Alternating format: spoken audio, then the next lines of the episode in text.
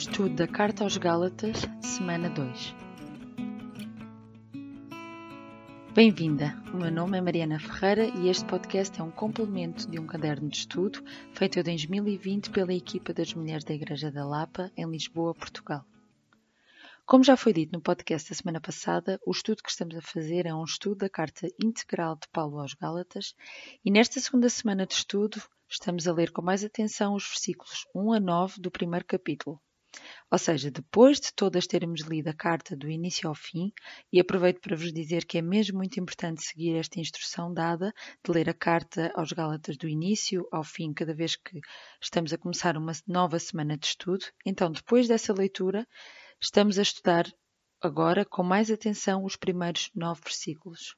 Então, esta semana, em género de resumo, uh, os versículos desta semana incluem a apresentação de Paulo, feita de uma forma bastante direta e assertiva, como nós podemos ver no estudo, e também a apresentação do problema que Paulo vai tratar uh, com as igrejas desta zona da Galácia. Ok? A primeira coisa que eu acho que é interessante para, para nós falarmos é a forma como Paulo se apresenta. Uh, no estudo até já falámos um pouco disto, mas Paulo apresenta-se uh, aqui nesta carta tanto com o seu estatuto especial que o próprio Jesus lhe tinha dado em Atos 9, quando, uh, uh, quando uh, Jesus se refere mesmo sobre Paulo e diz que ele é um vaso escolhido por mim, é assim que Jesus fala de Paulo. mas Paulo também se apresenta como um homem que trabalha com outros irmãos. Por outras palavras, que vive a vida em igreja como cada uma de nós. A forma como Paulo se coloca como servo à vontade de Deus só lhe dá mais credibilidade e mais força nesta sua pregação, nas palavras que ele está a tentar transmitir a, a estas igrejas. Um, mas vamos tentar transpor um bocadinho esta um, identificação de Paulo para os dias de hoje. Por exemplo, vou pegar neste exemplo. Quando recebem uma carta ou uma notificação, ok? Quando alguém com autoridade se apresenta, normalmente essa pessoa fala com alguma coisa que valida essa mesma autoridade, certo? Ah, quando recebemos, por exemplo, uma carta das finanças, vem com um selo ou um carimbo da instituição que confirma a sua legitimidade. Um, pode não ser o selo em si, por exemplo, um, uh, ah, imaginem que vocês recebem uma carta uh, verdadeiramente assinada mesmo, a caneta na carta do Presidente da República. Provavelmente vocês vão ler esta carta com uma legitimidade diferente uh, do que se fosse uma carta de um total assinada por um total desconhecido, certo?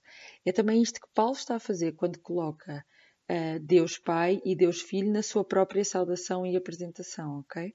A Igreja uh, era suposto as igrejas ouvirem Paulo e ouvirem estas suas palavras, ehm, porque o seu vínculo, vamos dizer, a sua instituição, é o próprio Deus.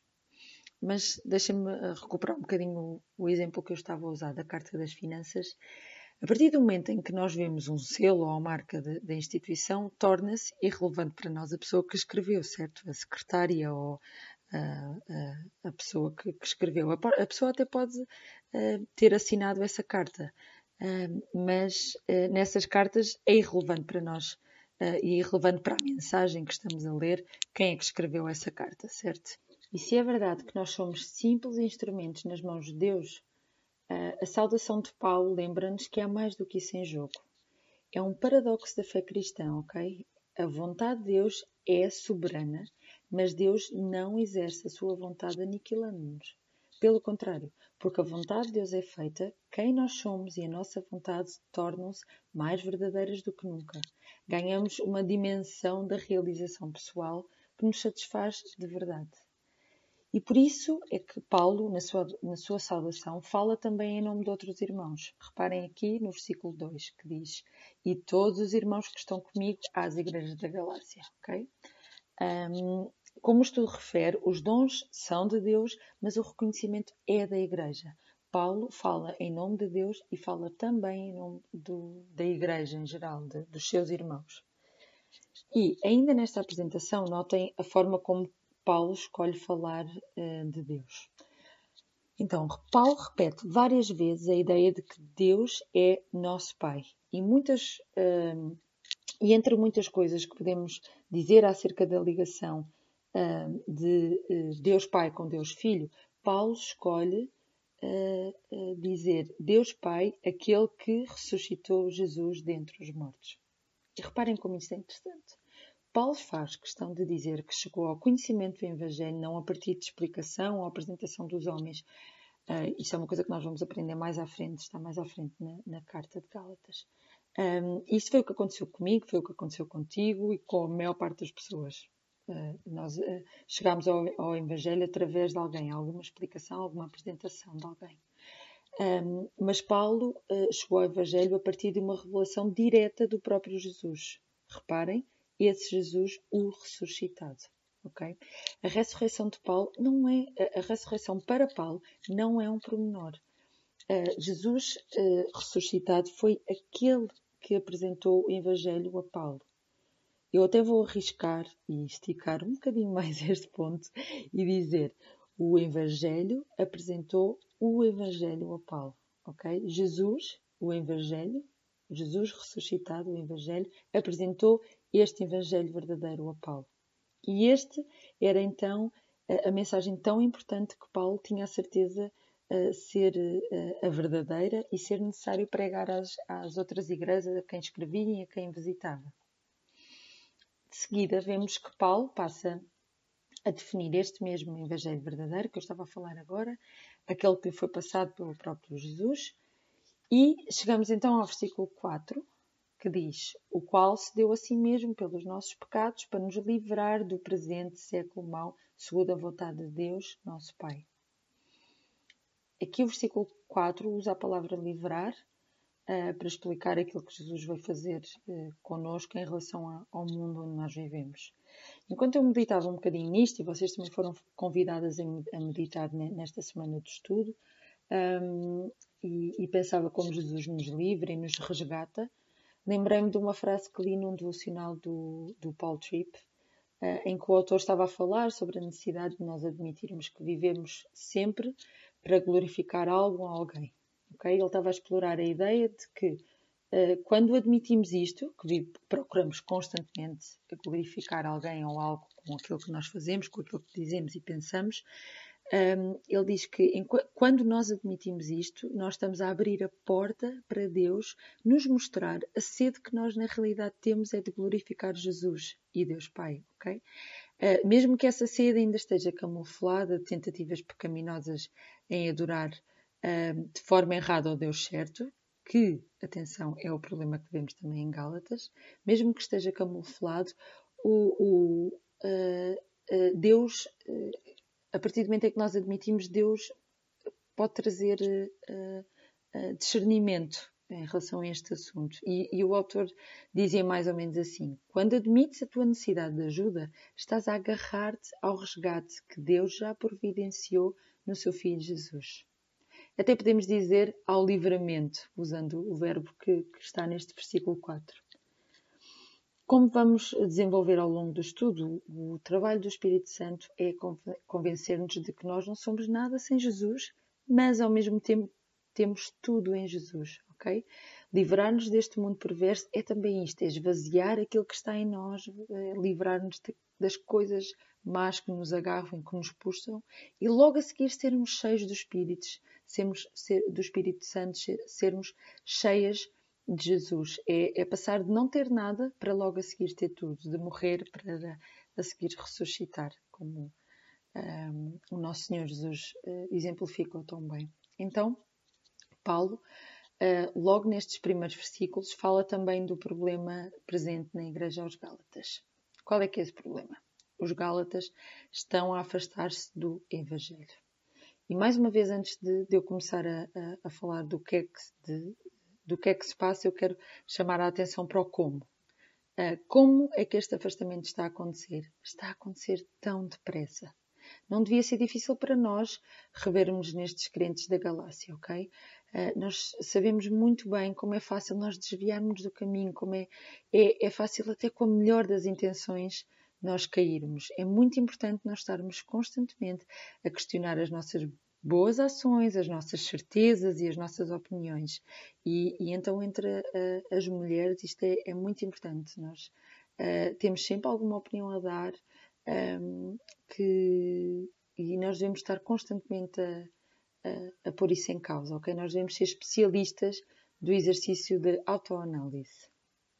E atenção, eu quero fazer aqui um à parte para explicar o que é que eu não estou a dizer com este conceito de sermos especialistas da autoanálise.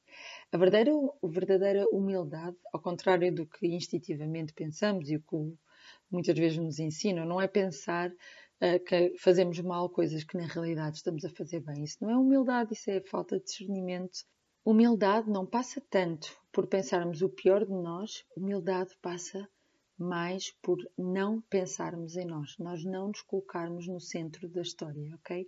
Nós somos instrumentos de Deus, nós estamos incluídas na história e graças a Deus por isso, e é tão bom fazer parte da história, mas nós não somos o centro da história. Uh, então, como eu disse, passa por pensar menos em nós. E então, quando nós colocamos a nossa uh, identidade em Cristo, quando nós fazemos este exercício de autoanálise, autoanálise e estamos constantemente a colocar a nossa identidade em Cristo, naquilo que Cristo conquistou para nós, naquilo que Cristo nos livrou, quando vivemos despejadas de nós mesmos, uh, somos e cheias de Jesus, podemos então e devemos deleitar-nos nos, nos presentes de Deus, naquilo que um, que Deus nos deu, nos dons que Deus nos deu. Um, e, e então aí nós podemos dizer: se nós fazemos alguma coisa bem, nós não temos de fingir que a fazemos mal. Isso é falsa modéstia. É tão simples como: se vamos glorificar a Deus com isso, então a glória é para Ele. Pronto. Podemos fazer a glória é para Ele. Mas, desculpem, voltemos outra vez aos Gálatas e ao afastamento do, do Evangelho, o problema que Paulo está a tratar aqui. Deus é, é, o autor do prazer e da verdade, mas Satanás é perito em deturpar esse prazer e essa verdade. O que é que eu quero dizer com isto? Um, e o que é que isto tem a ver com o afastamento aos Gálatas? Deixem-me explicar. Dificilmente nós somos cativadas e conquistadas por coisas que sejam logo à partida descaradamente mentira e fontes de dor, certo? Uh, por isso, Satanás tenta-nos precisamente aí. Ele pega nos prazeres e na verdade de Deus, nas coisas que são santas de Deus, e, e, e ele consegue tornar essas coisas em meios prazeres e meias verdades. Prazeres que terminam em si mesmos e verdades que começam e acabam em si mesmas, ok? Uh, Deixem-me dar um exemplo que, que, é um exemplo que está muito perto do meu coração, porque tem muito a ver com, com a minha realidade de ser mãe e estar a cuidar de três filhos pequenos agora. Uh, ter filhos é, é, e cuidar deles é realmente uma ideia de Deus, é uma fonte de prazer, é, um, e às vezes é uma fonte de prazer, às vezes é difícil. e, e, nós temos a Bíblia cheia de versículos que nos incentivam isso: frutificai e multiplicai-vos, e, e, eh, como devemos educar os nossos filhos no caminho do Senhor, mas Satanás tenta-nos, e a mim tenta-me, olhar para os nossos filhos como se toda a nossa felicidade começasse e acabasse nele, dependesse deles, ok? Um, aquilo consome-nos e frustra-nos e, e, e alegra-nos de uma forma que, que desproporcional, ok? Isto soa bem, mas corre muito mal. Isto às vezes é o que, que, que nós vemos as novas teorias da educação, vemos eles a fomentarem esta ideia, mas isto corre muito mal. A nossa alegria, a nossa verdade e o nosso prazer não deve estar fundamentada em coisas que não são uh, uh, centrais, ok? São ideias de Deus, são coisas muito boas, mas quando começa e acaba aí, quando começa e acaba em alguma coisa, não é, é para ser vivido assim. Então, Tal como os leitores uh, da carta aos Gálatas, nós também podemos estar a, a, viver bem o Evangelho e tão depressa pecar. Okay? Nós podemos estar a viver esta coisa boa e tão depressa sermos cativadas uh, por outras coisas ainda mais sedutoras e pecar. E entre muitos exemplos da Bíblia que eu podia dar aqui, que a Bíblia está cheia de, destes exemplos, eu vou dar o, o exemplo de, de Davi, que é bastante ilustrativo. E provavelmente o mais falado quando falamos em, em assim do dia para a noite. Então, um homem, uh, uh, Davi é um homem descrito na Bíblia como, o, como segundo o coração de Deus, um homem que liderou exércitos, que amou os seus inimigos quando estes andavam atrás dele para o matar, e de um momento para o outro, uma mulher a tomar banho numa varanda faz com que Davi, num espaço de dias, quebre metade dos dez mandamentos. Já pensaram nisto? Ele cobiçou Ele adulterou, ele mentiu, ele matou e pior do que tudo, ele não colocou Deus acima de todas as coisas, que é logo o primeiro mandamento. E na hora de, de falar do problema do, do, do, falso evangelho a ser pregado, Paulo aponta então aqui dois culpados: os próprios Gálatas, que se deixam levar por um evangelho diferente, e também quem os levou uh, para esse evangelho diferente, que os apontou para aí. E aqui eu queria fazer uma ilustração utilizando a oração do, do Pai Nosso. A oração diz: Não nos deixes cair em tentação, ou seja, o mal está em nós, nós estamos constantemente a ser tentados, o nosso coração está constantemente a ser puxado para esta tentação, mas livra-nos do mal. Então também há mal fora de nós, ok? E não reconhecer que o mal está em nós pode levar-nos a uma superioridade e uma arrogância sobre o mundo, mas também não reconhecer que esse mal existe uh, fora de nós leva-nos a sermos ingênuas e, e, não nos ajuda a ler a realidade e muitas vezes depois caímos em sentimentos de inferioridade e de não pertença. Nós não estamos no Éden. O mal está em nós, mas também está fora de nós. E se nós não formos vigilantes, podemos ser conquistadas por ele. E é isso que Paulo está a dizer aqui, com, e, e por isso é que ele está a dizer isto desta forma, desta forma tão uh, uh, admirado com, com, o que está a acontecer e, e tão bruta às vezes, não é? Paulo segue esta abordagem então na, na sua carta e ele está revoltado, uh, seja porque tanto o mal que está em nós como o mal que está no mundo, tudo isso serve para afastar os cristãos, os cristãos de Deus e do verdadeiro entendimento da graça de Deus. E Paulo também está a falar muito da graça de Deus nesta carta. Uh, eu não quero só uh, bater no pecado, mas as duas coisas estão constantemente em, em oposição, ok? O pecado, mas depois vem a graça de Deus. Uh, e Paulo, como eu já disse, está a falar muito da graça de Deus ao longo desta carta e, e, é assim que nós percebemos que esta é uma mensagem de esperança e não de condenação, ok? Porque Deus Pai não nos deixa entregues a este mal. Nós temos que estar atentos, mas não estamos entregues a este mal. Uh, mas uh, Paulo, para fazer este ponto, já estou a terminar, nos últimos versículos que, que lemos, Paulo, para fazer este ponto, no versículo 8 e 9, ele coloca-se a ele também como uma possível fonte deste problema. Atenção, ele diz um, que, ele, que estas pessoas não devem sequer dar ouvidos ao próprio Paulo se ele pregar outro evangelho, que não aquele que, que lhes foi ensinado no início. Ele mesmo que está a escrever esta carta, ok?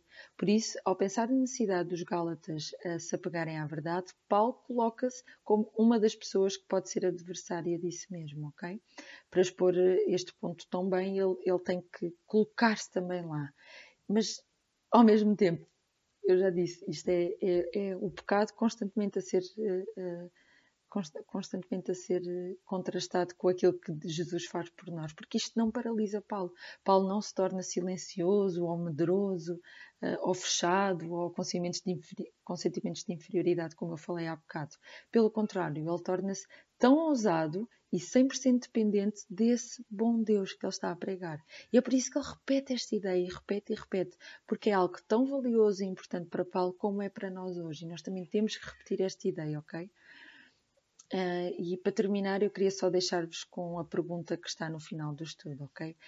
O, que é que nós temos feito para declarar mais quem Jesus é na realidade? O que é que nós temos feito para combater este mal que está em nós, que está no, no, no mundo à nossa volta, mas também para, para pregar esta graça e para vivermos esta graça e sabermos que, uh, que é uma honra nós podermos estar a, a pregar e, e, podermos estar a contar aos outros este Evangelho com Jesus já, já ressuscitado, ok?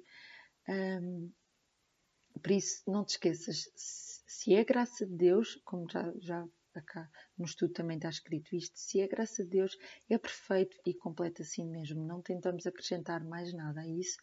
Uh, podemos nos deleitar nisto viver atentas, mas podemos nos deleitar nesta graça de Deus e na perfeição que existe no plano de Deus.